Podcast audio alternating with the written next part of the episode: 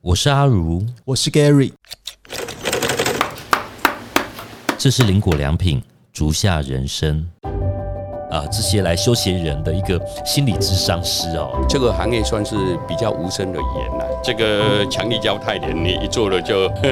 目掉的啊，吼，的归细人。他等于要被迫着去让自己成长。我觉得这是不是一种职人精神里面的一种很重要的元素？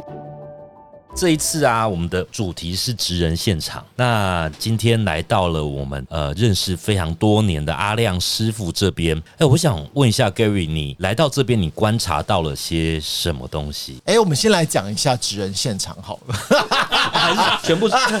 我们风格就这样子，带着大家跳来跳去。因为今天第二集好啦，今天第二集大家还不知道什么是职人现场。好啦，职人现场，我们呃足下人生的职人现场，我们想讲的是，因为其实我们常常会在那个工作的过过程当中，我们会发现，哎，其实台湾有很多很棒的师傅，他在做一些可能大家不为人知的事情，然后他可能是非常非常专业，可是他可能在一个小巷子啊、小店里面啊，然后他有很好的技能，但是呢，好像很少人会看到他们在工作上面很很努力的地方。然后我们就有个想法，是说，也许我们可以来这些呃这些比较大家看不到的地方，可以访问这些师傅，再了解一下他的不同的人生。也许啊，对于未来的那些呃想要从事这方面的的朋友们，搞不好也可以从这边来看一下，说，也许未来，也许我有机会可以成为台湾很棒的职人。而且我觉得还有另外一个意义，你知道吗？在台北这样子，或者台湾啦，就是很多地方有隐藏版的职人，是我们一般没有机会去接触到的，而且搞不好很赚钱哦，真的，通常可能都很赚钱。那我那我还是要回到我刚刚那个问题啦。今天来到这样子一个休鞋的一个休鞋站的话，你有什么样的一个感受？你观察到了些什么？哎，我觉得啊，我我觉得每个人在那个自己家附近，好像都会有一些修鞋的店，对不对？但是好像你以前会常拿鞋去外面修吗？我自己会，我自己会。不过我觉得大家都会，可能觉得修鞋店也没什么，我就把鞋子放着，然后我人就走了，然后隔几天来拿，然后付了钱，好像很难把自己的生活跟修鞋店去呃关呃关想在一起哦，联想在一起。可是事实上，你知道吗？穿着鞋子是一件很重要的事情嘛，因为鞋子舒不舒服跟你你的整天的一个心情状态都会有所关联哦。那当然，修鞋师傅的角色也就特别的重要。我觉得小时候好像比较常修鞋，因为现在我觉得大家的那个就是你知道，就是经济环境比较好之后，我其实我我长大之后比较少修鞋，嗯，就像运动鞋，好像常常会觉得穿坏就算了，嗯，但是可能在呃有一阵子，大家可能经济稍微，比如说疫情期间好了，大家突然经济比较不好的时候，这个开始想要修鞋，可是我觉得以前修鞋的几率好像更高一点。跟你讲哈，这个是我们做鞋子十几年来哈，如果一个心得，这是闲扯，就是当我们鞋子很好卖的时候，修鞋师傅他们赚的就比较少，因为大家都经济状况比较好。平常的时期，大家都觉得的鞋子不用修，可是像零八年的金融风暴啊、金融海啸，或这几年的呃疫情期间。大家会比较节省，买鞋子其实买的比较少，那反而就会更愿意修鞋。所以我们的那个是呃，我们做鞋子的生意跟那个修鞋的生意刚好是反过来。OK，那我们现在要请阿亮师傅跟我们的朋友们打一下招呼。大家好，哎，我叫阿亮。他刚刚在录音之前啊，他只就有跟我们提到说，他平常通常他很少很少跟呃，就是上这样子的一个节目。然后，可是我们在跟他聊天的过程中，我又从他讲话的过程里面得到好多知识哦，包。含就是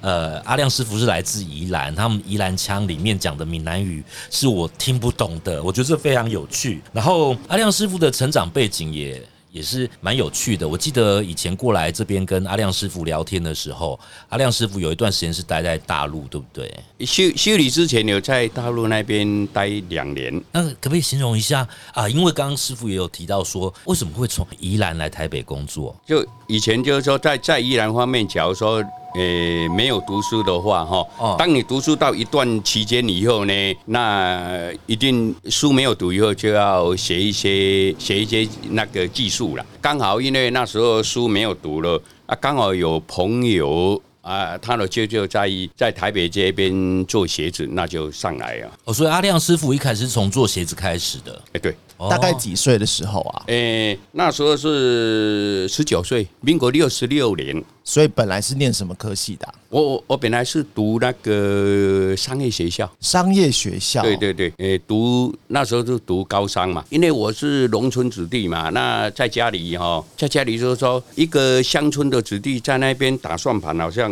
呃那个觉得觉得他很不能接受了，啊，所以后来我也就好了，那就读一年半以后就不读了。哎，阿亮师傅，你现在大概大概几年次？可以跟大家讲一下你的那个，就是你刚十九岁的时候，大概是几年前？哎，四十八，我四十八年是十八年，是十九岁是几年前？六十六年，六哦六六十六年哎，那六十六年来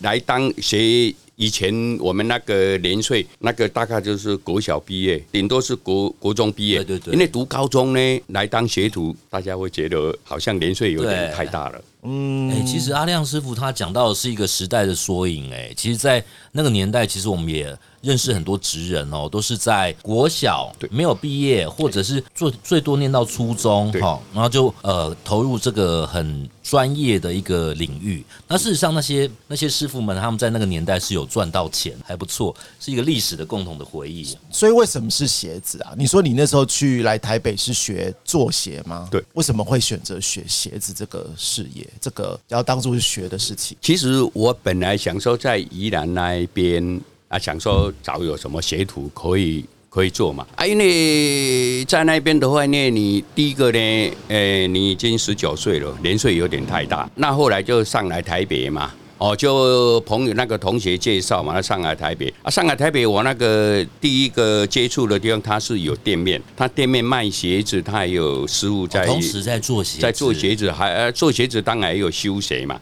啊，所以就上来，就是说先店店面那边就先先当学学徒嘛。那后来当然做了以后，人就是做了以后呢，我想说想说还要再换个跑道，但因为呢考虑到一些种种原因嘛，啊年岁太大了啊。当啊当然每一个人就是说接接触了行业，第一个接触了行业哦，嗯人的观念就接触了行业都一定想要再想要再换个跑道了。啊，啊，但是这个强力胶太黏，你一做了就，哎、这个就做了。这个我我的母亲常常提起来哈，那我家闽南语不知道讲的标不标准，目掉的啊哈的归细人，哎，我我其实我迄阵啊，我嘛想讲哦，啊，再来转换个跑道嘛，啊，但是哦，到尾讲讲的讲哦，啊，这股啊太黏嘛，这个我要跟听众朋友讲一下哈，就是说这个我们做鞋子常会用到胶水，狗啊太黏嘛，就是某种程度上它也是一种譬喻啦，就是我们把碰了这一行哈，真的也就会通常都是吃这一行一辈子的饭这样哎、。我想再回去看讲一下那个阿亮师傅，你当初进去的那个，你刚刚说是一个鞋店吗？嘿嘿，它是在哪边呢、啊？是台北在台北市那个延平北路。延平北路上，所以那个时候有很多这种鞋店嘛？哦，以以前的大概六十几年之前哈，大概以前门市都会有一些都会有师傅，因为因为以前的鞋子呢。假如说你工厂后后来因为有外外销起来嘛，还有之前就是说，因为你有工厂的话，就是说不知道工厂在哪边啊，所以假如说以前真正的鞋店都是自己有师傅，那后来那生意比较时代就是说慢慢慢慢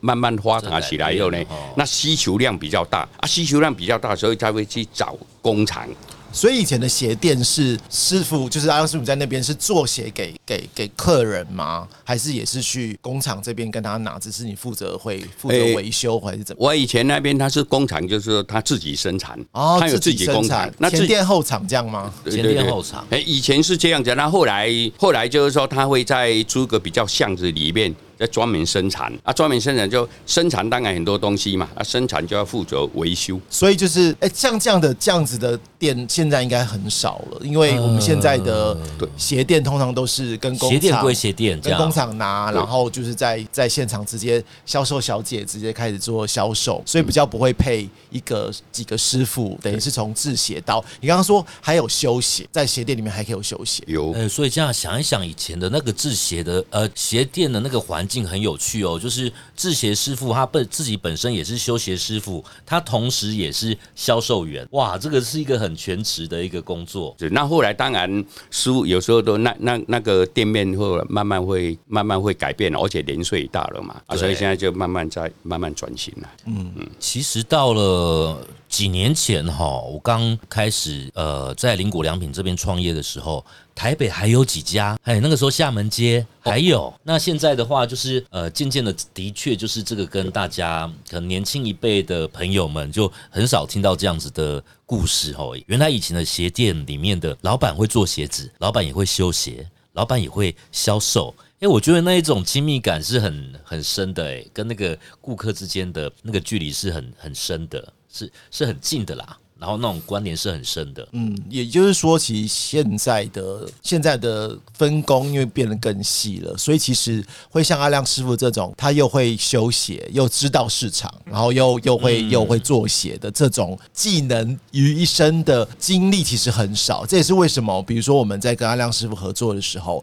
就是像因为林果做的鞋子是稍微比较精精品一点的东西，所以其实修鞋也不能乱修嘛。可是只要我们把鞋子拿给阿亮师。师傅的时候，他都可以从制鞋的概念里面去思考，说他可以怎么把这个鞋子修成一个好看的鞋子。因为其实我们中间也有跟几个师傅合作，修鞋师傅合作，有时候修出来鞋子就是。我会觉得丢脸，如果我要拿，不要这样讲嘛。我会拿给客人的话，觉得说，哎，你们是一间精品，怎么会修出来的鞋子这么糟？但我但我还是要讲一下，因为就是专业分工的关系。现在其实呃，就是修鞋归修鞋，制鞋师傅他其实是比较没有在做修鞋，像以前像阿亮师傅这种全能型的这种，现在其实是因为分工的关系，对，所以制鞋他可能不一定会修鞋，所以这才是我觉得这是就是一种技能跟经验的一种培养。有一次阿亮师傅。跟我提到这这件事情啊，他就是说，其实他修鞋会修得好，有一个很重要的原因，他理解鞋子的结构。那理解鞋子的结构，就一定要会学过制鞋。那所以，因为就因为这个结理解结构这件这个这样子的状态，所以整个修鞋起来，它呃有点像是它重新就是再把这个鞋子呃原本的样子再呈现出来。那当然修出来的鞋子，除除了外观之外，穿着起来也会是呃又回到原本的一个。比较接近原本的一个状态。嗯，那我们再回回过头来问一下阿阳师傅。所以你说你那时候在那个鞋店大概工作了多久啊？以前学徒的话，大概都以前都要三年多嘛。那因为我当初在那边，我大概两年半嘛，因为两年半就要当兵了。嗯，那后来就是说两年半又出去当兵嘛。那那当兵回来以后，每一个人都说当兵回来以后想说再来改变一下啊，结果还是一样。所以是回到同一间店吗？对对对。哦。哦，那为什么后来还有不同的呃职业的想法嘛？你后来在那间店又待了多久？我在那边就民国六十六年到八十六年，就待了二十年嘛，二十年，待了二十年，待了二十年，我想说再来改变一下嘛，哦。那就重新开始这样。其实八十六年之后，阿亮师傅做了怎么样的人生的抉择了？八十六年那时候已经四十岁了嘛。哦，想到四十岁了，呃，人生要改变一下，大概趁趁年轻嘛，再来改变一下。呃，所以那个时候呃，跳槽到哪里？我直接问跳槽到哪一家公司？其实也没有跳槽什么地方，就是全部跟他全部放弃掉，重新开始，重新开始，重新开始的意思是是自己开间店吗？没有规划什么，都没有规划什么。呃，想说看什么行业都好。啊，那时候做什么行业？我这边偷偷问一下。那后来因为没有做，以后就到去找朋友嘛。台南那一边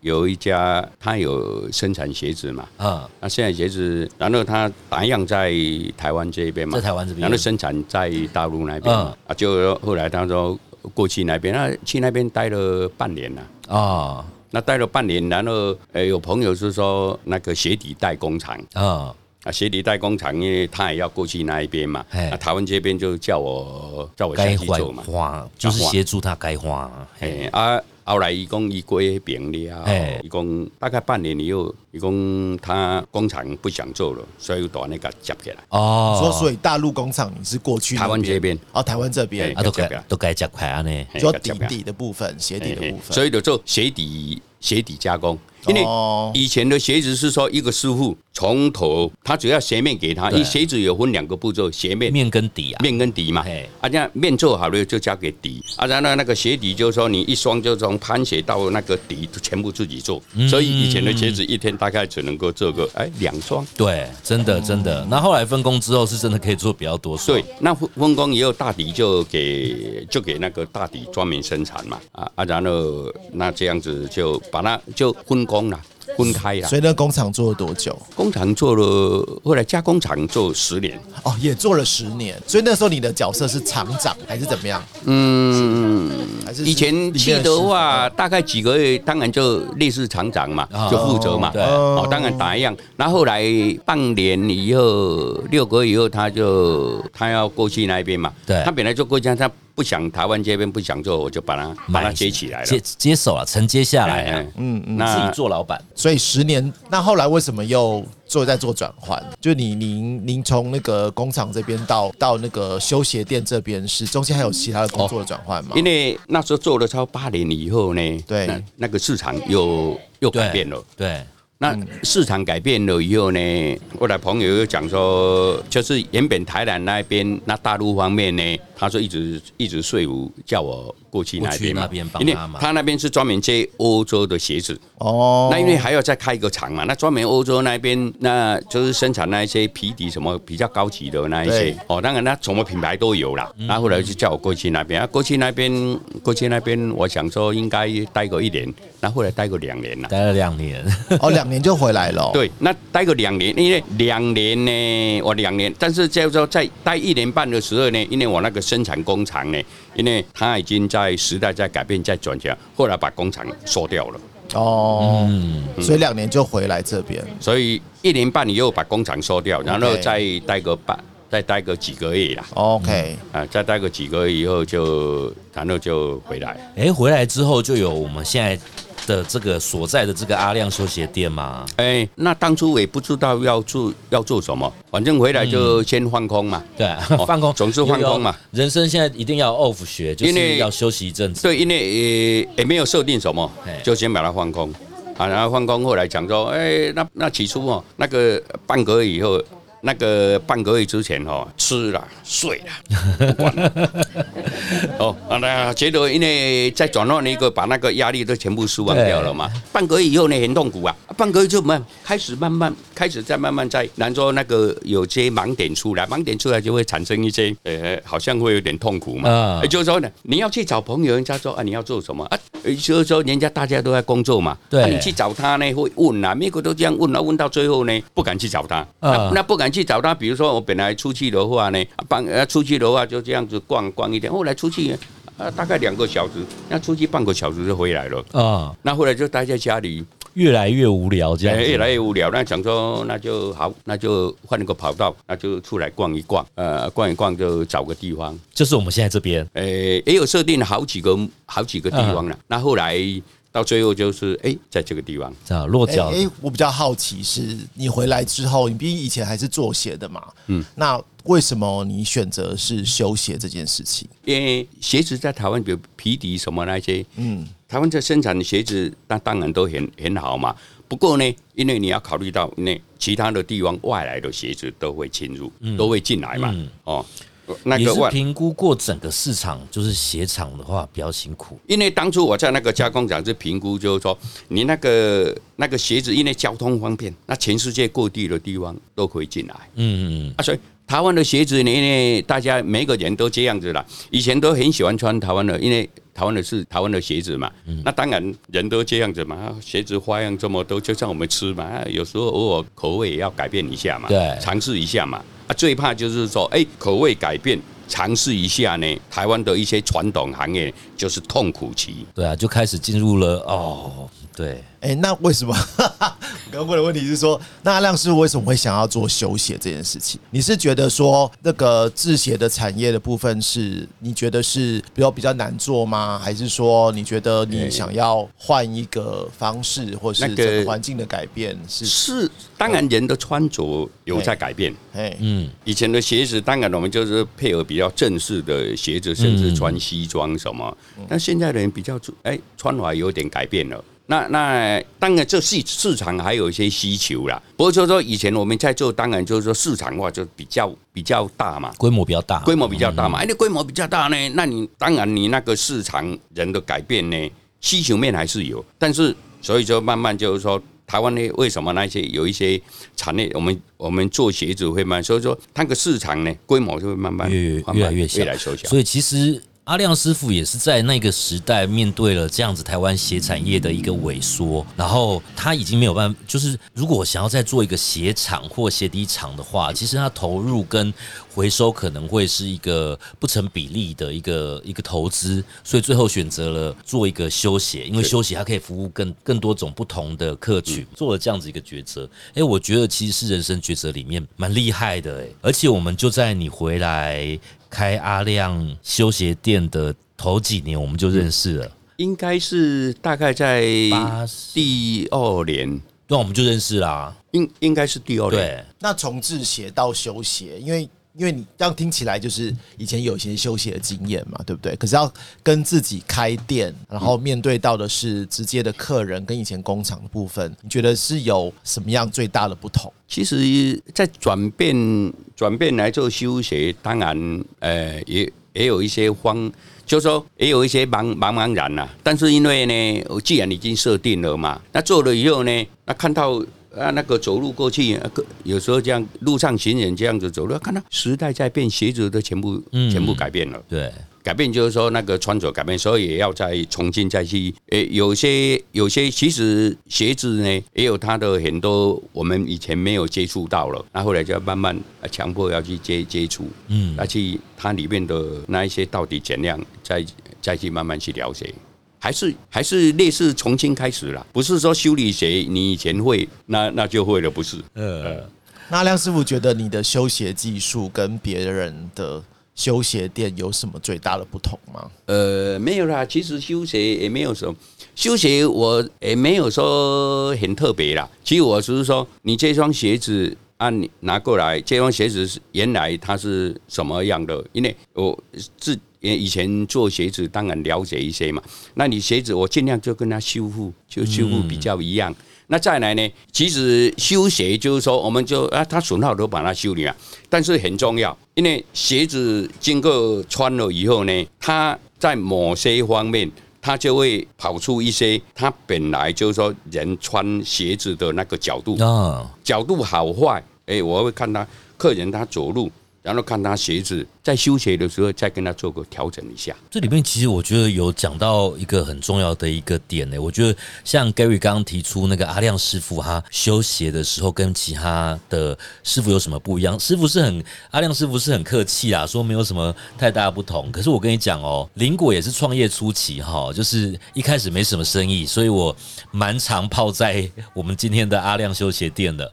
那我在观察阿亮师傅，他在讲，他在跟顾。客在沟通这个鞋的时候啊，他刚刚提到很关键的一个一个字，别人他其实。呃，其他的修鞋店他可能就觉得啊，你天皮坏了，我帮你换一块天皮。阿亮师傅他的概念是说，你今天拿鞋子过来，我来帮他进行修复。那我是学那个文文化文物保存修复的嘛，那鞋子也一样，他把它当成是一个就是值得去保存下来的东西。他修复要尽量呃修复到它原本的这个样子，而不是只是加上一个天皮，然后换上一个鞋垫，那就完成修鞋的动作。所以。这个是我当初跟阿亮师傅这边结缘的时候，觉得特别观察到的好好不一样的一个地方。我觉得对我这边在看的时候，是比如说有时候我们去修鞋的时候，呃，我觉得应该说消费者有时候期待的是。哎，我我不只是修鞋，我不只是堪用，我觉得应该是说，现代大家在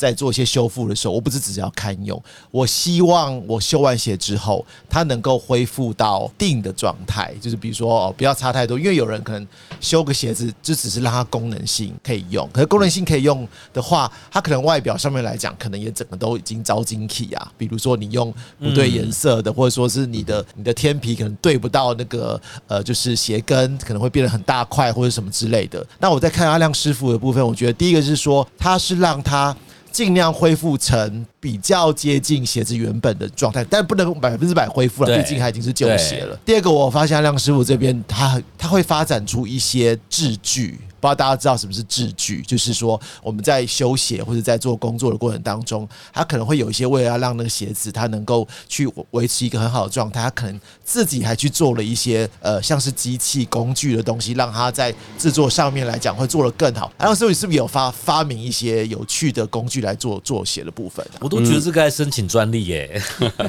当然我会选择一些比较适合我自己做的那一些。那一些工具啦，那当然有些工具的话，因为你再怎么做，都是要一些工具来辅助啊。那那些工具看起来是没什么啦啊，不过就是说那些工具，就是说选择这些工具比较能够省力一点，比较方便哦。因为做什么都需要一些工具来辅来来辅助嘛。对啊，像像我就知道，好像阿亮师傅有自制。自己制作的干燥箱，呃，那个算是比较方便啦，比较适合我自己啦。嗯，呃，因为有些东西它那些传统的东西有些很好啊，不过它是它那个设计就是说大量生产的。哦，还有一个东西，我想问一下阿亮师傅，你用它来做什么？就是你在休息站买的那个刮痧棒，它在你的工作里面协助你了什么样的一个一个这工具？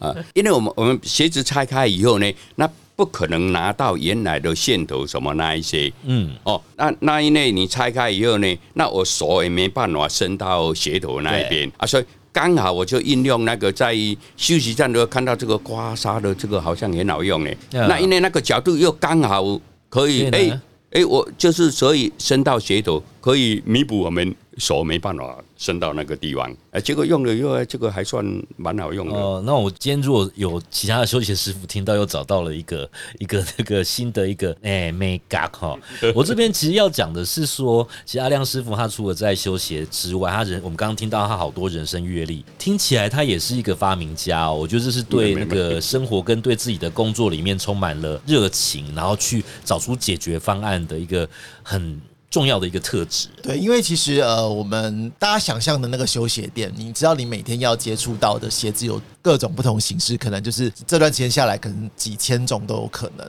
那大家知道每一个鞋子的厂牌不一样，你看，有运动鞋，可能它的的底面是另外一种。对，甚至有时候要遇到什么气垫鞋，然后有皮鞋，那像林果就专门是做皮革大底还是皮革，有些是橡胶，各种不同的形式。但是回到阿亮师傅的手上的时候，他其实要面对到就是真的上千种的不同的样子。你可能跟以前鞋厂，你可能鞋厂就是我就是顶多就做个几样。对，而且可能是一次做大量，然后可能过了过了不久产线在做转换，它还是在一样的东西里面去反复的琢磨。但因为你面对到是就是真的是上千种不同的形式，对你来讲，这这样子的部分来讲，你会觉得很困难吗？每次都遇到不同的修鞋的问题，等于是每个人都有各种不同的疑难杂症。嗯，困难度是会有啦，但是还是要去跟他克服嘛。以前我在从学徒，然后造出。到做鞋子，在那边待个二十年，当然他也以前学的就是说什么样，因为以前就是说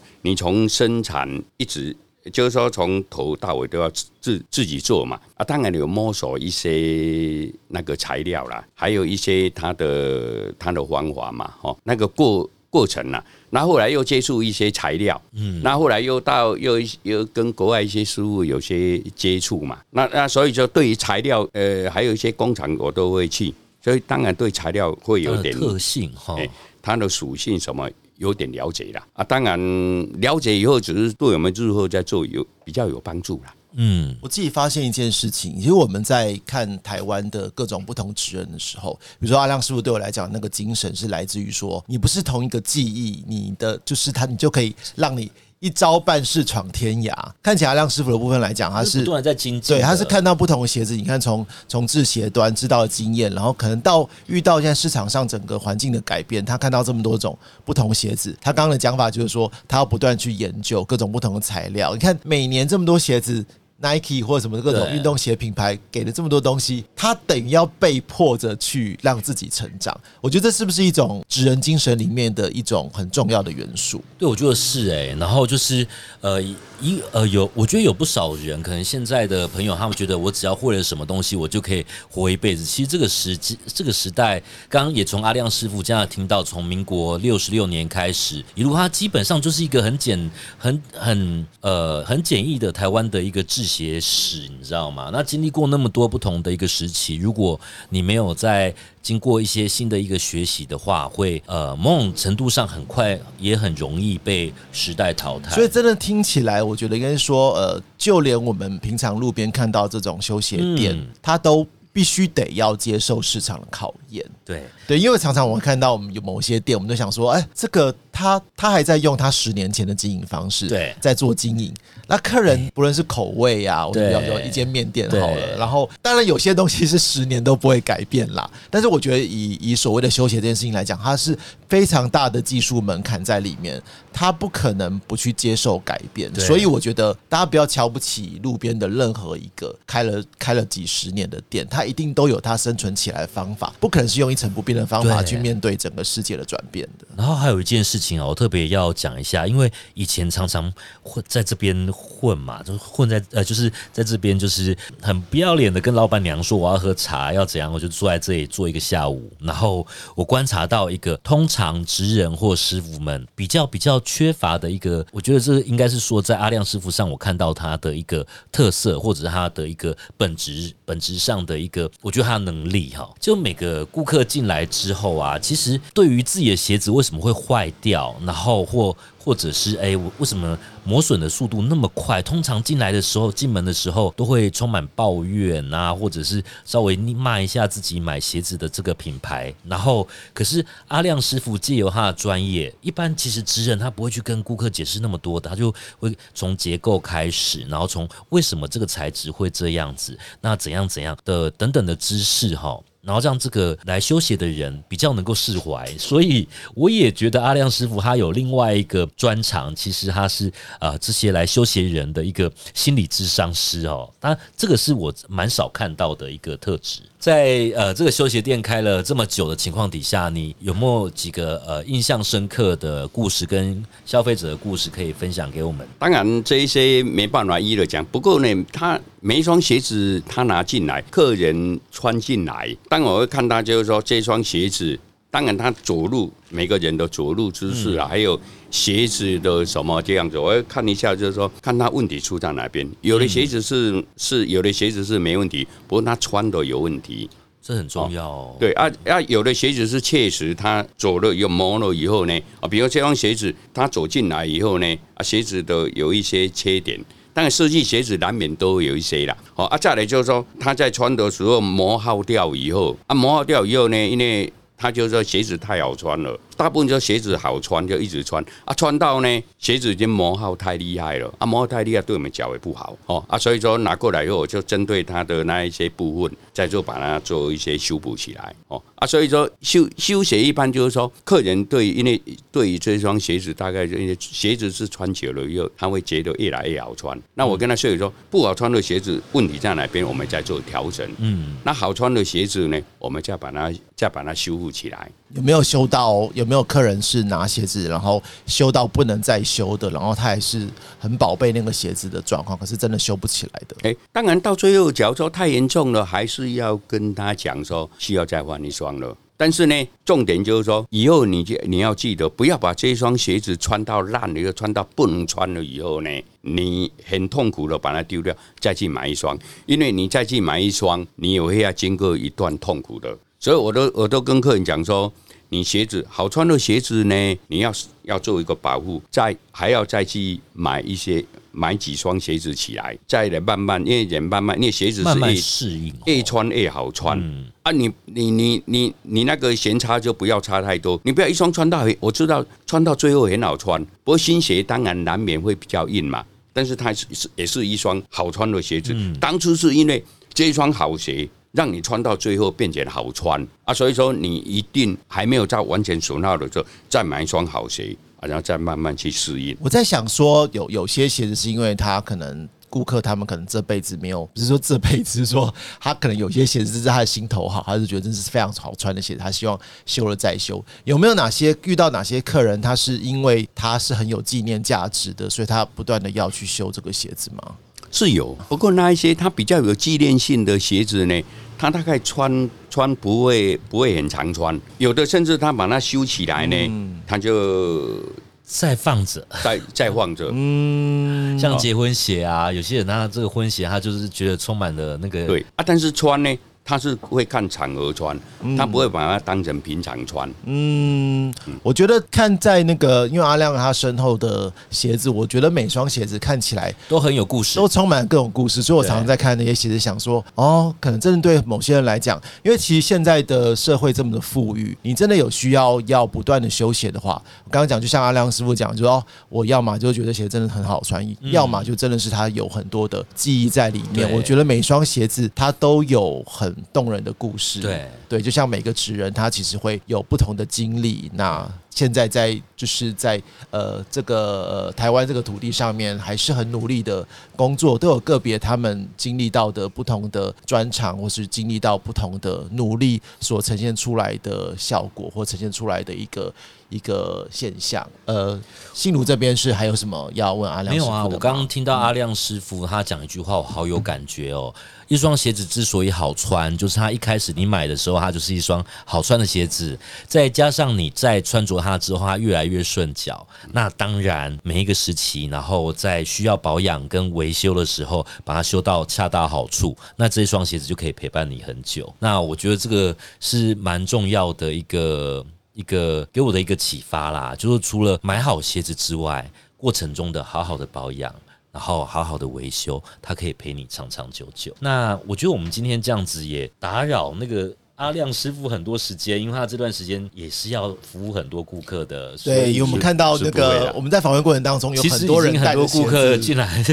来修鞋，然后已经在 不知道大家有没有画面感哈？对对对对进来都不敢讲话，因不断的为发觉推门，然后对，发觉有麦克风，他们都很安静。对，然后最后一个问题最难了啊，因为我们的我们的 p a c k e 的主题是足下人生嘛，那其实我们就在聊说，大家每个人他的人生故事都是很动人的。那如果要用一句话来总结阿亮师傅你在做的事情的话，你一直在努力做的一件事情的话，你觉得什么是你的足下人生？其实做做鞋子方面，一直到到维修嘛，呃，我觉得最后有有时候在讲说用什么形容呢，都很难去形容，我都把它当成我每天在做的就做一种无声的语言，在做的就就无声的语言啦，因为有没没办法用言语去解释。再来呢，像我现在就就是一个像这样就是一个老师的行业，其实有些东西呢，像我在修理鞋或者做什么的看不到的地方呢，那我会把它做起来，那也不也没办法用言语去把它那个解释，所以我我我这样说，几十年下来，我觉得呃这个行业算是比较无声的语言啦，嗯，所以所所以说比较大家会比较不知道吧。那你觉得对于你来讲，那个修鞋的修鞋这个工作对你带来的意义是什么？有些东西它很好，一双鞋子它很好，你穿到它会损耗啊，你把它穿到那个损耗的话，把它丢掉很可惜。那再来就是说，假如说一双鞋子呢，它穿到损耗以后，它就不能维修了。那在客人的心里说，我花钱，而且这双鞋子又很适合适合我，但是你一定要把它放弃掉。那客人呢，客户的他也会觉得非常两难。嗯，你不丢掉，穿起来很痛苦，但是丢掉很可惜。我刚刚在那个阿亮师傅这边听到一件事情，我觉得我好喜欢这个词哦，而而且是也是我第一次听到，就是关于鞋子这件事情，他在修鞋这件事情是一个无声的语言，因为其实呃，当你把你的鞋鞋你的鞋子拿到修鞋站里面，然后去进行维修之后，里面太多的细节是在你看不到的一个地方，它提供你穿着的一个舒适感，你也讲不出到底是多舒服，你不会像是综艺节目一样说哇跳起来说太好穿了，事实上你只是就觉得很平时，然后甚至于如果你不是太敏感，它就会。你也没有特别的特别的去感受到呃所谓舒服的部分，因为真正的舒服就是你不会去觉得有异物感嘛。无声的语言，我觉得这个部分实在是很美的一个形容词。那对我来讲，我觉得就像刚刚让师傅讲，就是呃，真的很多鞋子他可能很珍惜它，可是真的，一旦坏了，他可能找不到一个继续穿它的可能性。我觉得让师傅让一双鞋子的生命。它可以再往往往下延续，那也许是一些对大家来讲更有纪念性的东西，都可以透过让师傅的手，可以让它持续对那个产生更多意义。我觉得对我来讲是很棒的主下人生。那我们今天的主题大概就到这耶，因为我们现在持续又有顾客进来，然后谢谢大家各位听众，然后我们也谢谢阿亮师傅，谢谢阿亮师傅，谢谢哦，感谢接受采访，谢谢，谢谢。